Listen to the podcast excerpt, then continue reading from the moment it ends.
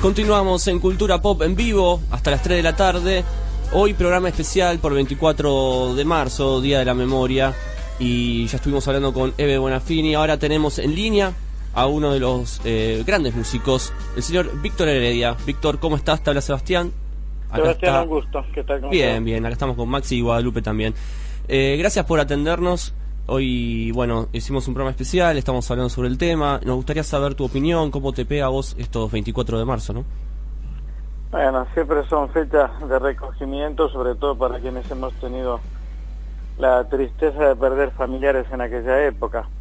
Así que bueno, imagínate, el 24 de marzo se te vienen a la cabeza muchísimas este, imágenes, recuerdos, eh, también momentos de zozobra, eh, Creo que por aquel entonces los argentinos no imaginábamos lo que iba a significar en adelante el accionar de la dictadura, que fue realmente terrible, fue tremendo. Sí, sí, la verdad que sí. Y bueno, tu música siempre, ¿no? Haciendo referencia a temas eh, sociales y políticos, ¿no? Eh, como, como estos días es musicalizamos y ponemos Víctor Heredia, ¿no? Es como, como algo muy importante.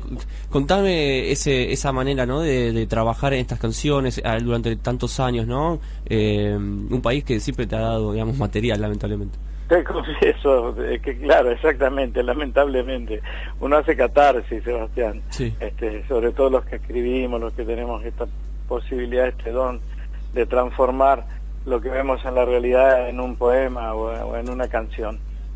Y hice catarsis, indudablemente, pero también traté de recoger la expectativa, la opinión de la gente, los sueños de la gente en muchas de mis canciones.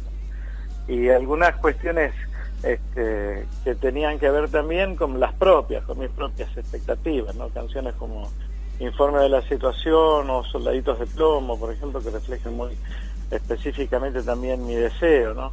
Un deseo que evidentemente durante estos últimos años ha empezado a, cumplirse. Y las otras, las de la soledad, las del arrancamiento eh, de los afectos, como él todavía cantamos, ¿no? Así que imagínate. ¿Cómo estás? Buen día, Víctor Maximiliano te habla. Hola, ¿cómo te va? ¿Todo bien vos? Te comento, mira, yo por lo general siempre te escucho decir que te sentís mucho más músico que militante. Con los, con los derechos, a ver, yo por lo general, bueno, busco, leo, me, me, trato de interiorizar. Eh, con los derechos humanos, que hoy, bueno, propone este nuevo, o sea, todo lo, lo, que viene haciendo el Frente para la Victoria y el kirchnerismo en los últimos años, ¿seguís manteniendo el espíritu de militancia que hace 30 años? Sin ninguna duda. Porque creo que hay que mantenerse, hay que seguir luchando.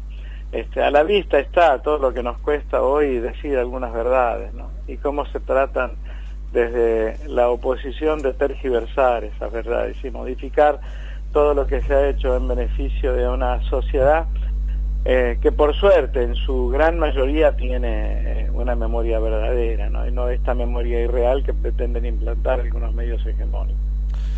Y más allá de, bueno, sabes bien que ahí va a haber dos manifestaciones, siempre con el eje, o sea, con el eje de, lo, de recordar la memoria, la verdad y la justicia. Eh, vos como, o sea, estás en, o sea, este apoyo va más allá de la certeza que existen, o sea, más allá de la diferencia que están entre estas dos organizaciones. No, no sé a cuáles dos manifestaciones te referís. Yo estoy llegando en este momento desde Mendoza y no sé cómo se organizó el acto. Bueno, va a haber dos, hoy lo comentábamos en el programa, va a estar la parte de la izquierda haciendo haciendo su acto y después va a estar la parte oficial, la parte que van a estar las madres, las, las abuelas, eh, de forma, o sea, no, o sea, separadas van las dos, van las dos hacia Plaza de Mayo, las dos manifestaciones, pero eh, siempre viste que, bueno, el año pasado pasó algo parecido. La izquierda lo, se manifiesta de una forma por un lado y por ahí toda la parte del Frente para la Victoria y, la otra parte política lo hace de otra forma. Y ser curiosa, ¿qué se llama la izquierda hoy en nuestro país? Y las diferentes agrupaciones que, que hoy no, no están por ahí dentro, o sea, o alineadas dentro de, de, de los pensamientos que hoy tiene el gobierno, el gobierno de turno. Bueno, si vos hay un sector este, que es opositor también al gobierno que va a hacer un acto en, conmemoración, en memoria. La verdad y la justicia. Eh, de la verdad y la justicia. Muy bien, creo que son, nada, posibilidades que ofrece este eh, este espacio democrático, no, este espacio democrático que, que se ofrece desde un gobierno popular. Obviamente que eso caminaría al lado de Eve, ¿no es cierto? Eh, este, o de Madre de Plaza de Mayo, de Tati. Hoy, no, no, tengas ninguna duda. Bueno, hoy Tati iba iba a tratar de, estar con nosotros, pero bueno, estuvo la, estuvieron operando la semana pasada, calculo que estará saltando. Y bueno, hoy nos acompañó Eve en el programa y bueno, fue para nosotros bastante emocionante y, y hasta, podríamos llegar a decir, constructivo todos los pasos que decía. Ella decía que eh, la fuerza que ella encadenaba, todo lo que ella hacía era hacer lo que estaban haciendo sus hijos. ¿Vos lo vivís algo, vos vivís algo parecido? Sí, yo creo que Cristina, mi hermana y su marido Nico hubieran estado de este también, sin ninguna duda. Más allá de las diferencias que a veces uno puede llegar a, tener o a visualizar o a intuir eh, desde el punto de vista de la forma de las acciones. Pero creo que en un momento como el de hoy, eh, lo que se debiera tratar de hacer es un puente, ¿no? Este, definitivo para poner en claro qué es lo que uno apoya y lo que y contra lo que no está en desacuerdo. Mira, hay una frase del Che Guevara que yo creo que pinta entero esta situación. Dice, uno puede ser radical este, y oponerse, uno puede ser este, comunista y oponerse, uno puede ser eh, conservador y oponerse, pero lo único que va a poner en claro cuál ha sido la actitud de un hombre durante su vida como eh, defensor de los derechos y de las libertades en, en, la historia es si estuvo a favor o en contra de los monopolios. Sencillo, ¿no? Sí, sencillo. Estamos hablando con Víctor Heredia, una comunicación telefónica, que sabemos, Víctor, que eh, venís de un recital, ¿no? Venís de un largo viaje. Sí, vengo de un concierto realmente muy, muy hermoso, justamente por eh, la memoria en la localidad de Las Heras, en Mendoza. En Mendoza. Mm. ¿Estuvo muy bien el show? ¿Salió todo bárbaro? Nada, impresionante, emocionante, emocionante. Un estadio lleno, este, realmente, de chicos, de, gente joven, que desde la actividad, desde la militancia, desde la propuesta eh, de los organismos de defensa de derechos humanos ha tomado conciencia y de verdad que participaron de una manera este, emocionante desde todo punto de vista. Muy genial. Víctor, me gustaría que nos contaras tus comienzos, digamos, en, la música y con estos temas sociales, ¿no? Porque uno siempre habla de Víctor Heredia, sus canciones, cómo reflejan, ¿no? Todo lo que sucede. Pero esas primeras canciones, esas primeras veces que te acercaste a esas, a esas composiciones, ¿no? ¿Eras muy chico? ¿Qué edad tenías? ¿Cuándo empezaste a interesarte bien por este tema? O sea, ¿cómo era tu contexto? En realidad, sí, yo creo que aprendí a mirar la vida desde los libros de mi viejo. Mi viejo era un tipo a que le gustaba mucho la poesía, tenía una biblioteca bastante interesante en ese sentido, así que yo desde chico leía Gorky, leí la poesía de Mayakovsky, la de Yupanqui, la de Neruda, había una mezcolanza impresionante con todo lo que tenía que ver eh, con la literatura o bien contestataria, eh, imagínate, Mil Solano, Los Miserables. Este, y, y también se me mezclaban algunas cosas, ¿no? Porque ya en la adolescencia y en la, en la escuela secundaria ya me andaban por mis manos libros de Sartre, así que también había mucho debate, mucho cuestionamiento. Eh, y cómo no poner todo eso en, en las canciones. Yo creo que mi, que mi viejo fue la mejor guía que tuve en ese sentido. Uno no lo busca, eso te nace. Entonces cuando vos hablas de la realidad, hablas desde un lugar determinado, ¿no? con una mirada muy específica. Sí, sí, en algún punto hasta cuando uno escucha tus canciones decimos como pasa con otros con otros músicos, ¿no? De, qué visionario dice uno o cómo cómo no cambiamos, ¿no? Como viste que, hay hay tangos también, ¿no? Que uno escucha y dice y todavía seguimos igual, ¿no? ¿Cómo, ¿Cómo percibías esas cosas? Eso es fabuloso. ¿Cómo eran cantar esas canciones en el 70, Víctor? Era muy gracioso porque mucha gente se quedaba mirando y no entendían. Imagínate era la época del Club del Clan, por ejemplo. Claro. Entonces, las diferencias eran abismales, ¿no? Sí, tal cual, tal cual. Chiquita, movete, chiquita, yo tenía Familiares, claro, yo tenía familiares que me decían, eh, nene, ¿por qué no cantas otra canción? Así no te, te va a entender, ¿eh? tenía tías muy paquetas, que me decían eso. Yo me reía porque lo cierto era que cuando yo me sentaba en un fogón estudiantil en cualquier lugar del de, el país se entendía y perfectamente. Me acuerdo de algunos conciertos al, inicio de mi carrera, eh, yo casi cantaba prácticamente solo para estudiantes, es decir, para estudiantes secundarios o para universitarios. Y hasta tuve un empresario en algún momento que me dijo, vos de este mundo no vas a salir nunca, porque las canciones tuyas no se van a poder, este, no se van a poder entender, no se van a popularizar, ¿no? Bueno, mira lo que pasó ya con el viejo Matías, después lo que pasó con Neruda, que musicalicé, que bueno, que fue tremendo, y ni hablar de sobreviviendo, todavía cantamos, o, coraje, o razón de vivir. Himnos, himnos totalmente, ¿no? Que todo el, encima se te siguen pues. pidiendo y no puedes sacar de la lista, o sea, es así.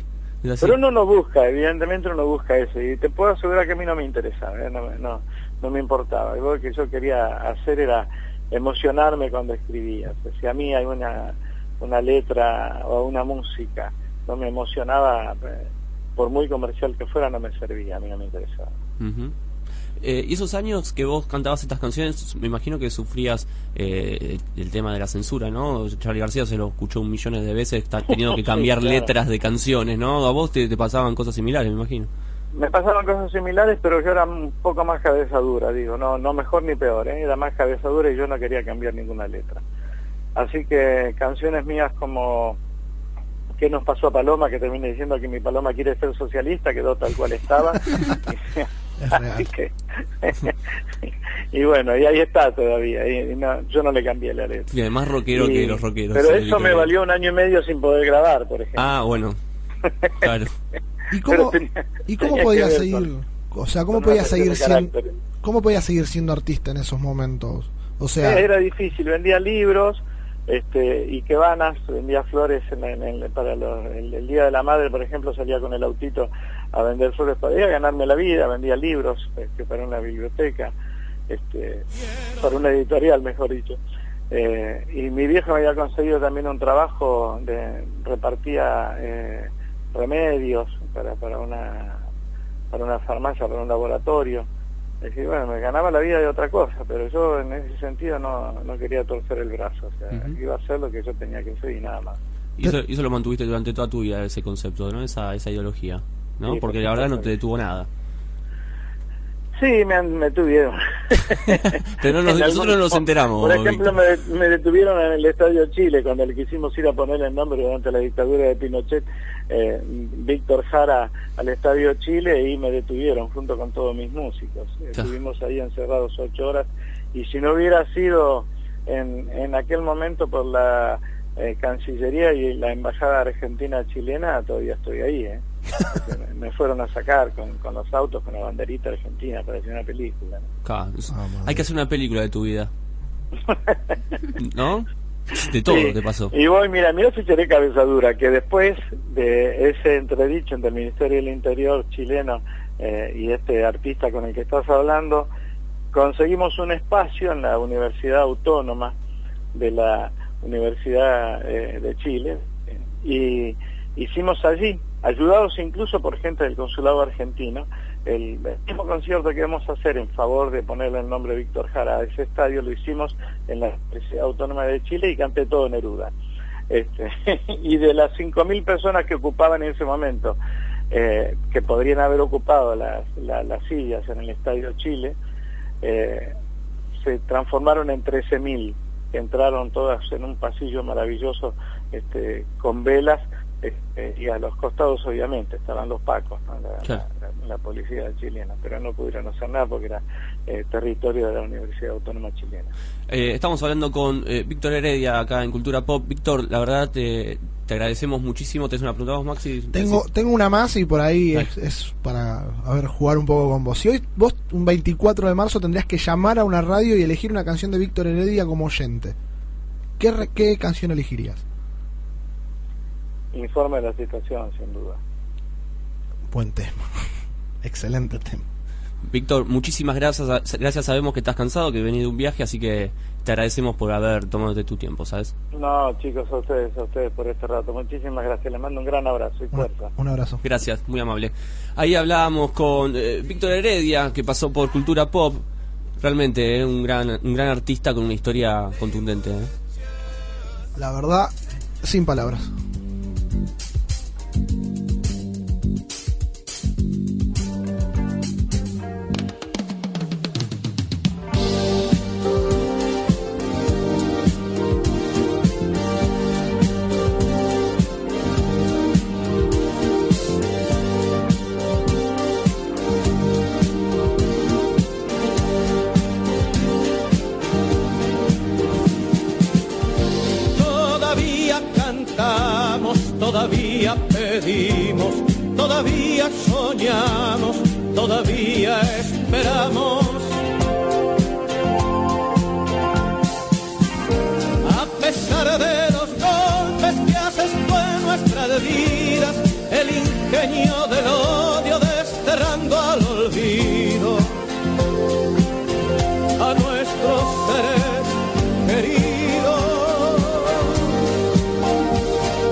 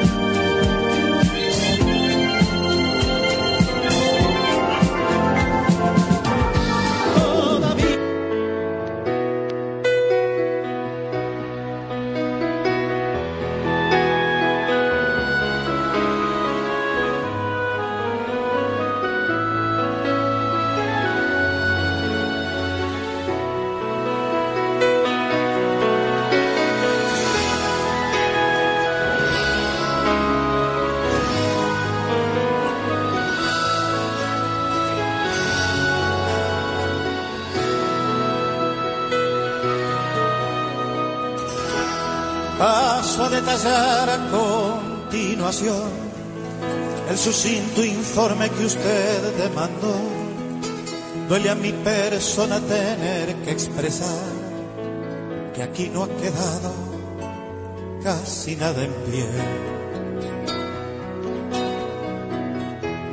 Mas no desespere, le quiero aclarar que aunque el daño es grave, bien pudiera ser que podamos salvar. Todo el trigo joven si actuamos con fe y celeridad. Parece ser que el temporal trajo también la calamidad de cierto tipo de langosta que comen punta a punta del país. Se han deglutido todo el maíz. A los manzanos se los ve cayendo antes de florecer se aguzanaron los tomates y a las verduras más que trate ya no hay manera de hacerles bien. Ya no sé qué hacer ni tengo con quién. La gente duda en empezar la tarea dura de cosechar. Lo poco que queda se va a perder si como le dije no ponemos fe y celeridad.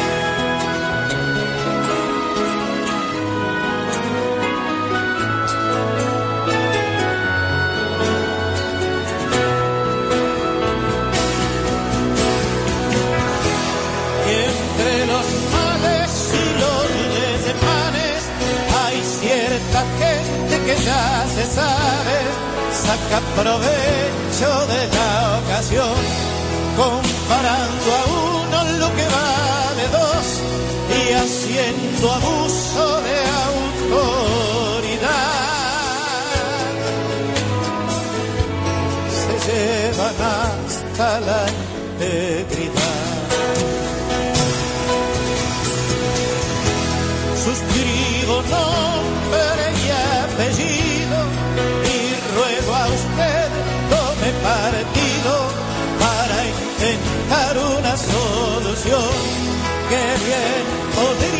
Podría ser la unión de los que aún estamos vivos para torcer nuestro destino.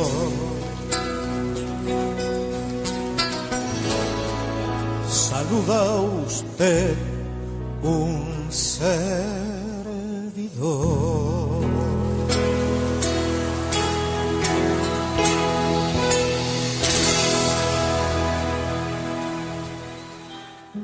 Que nadie te diga cuándo escucharnos.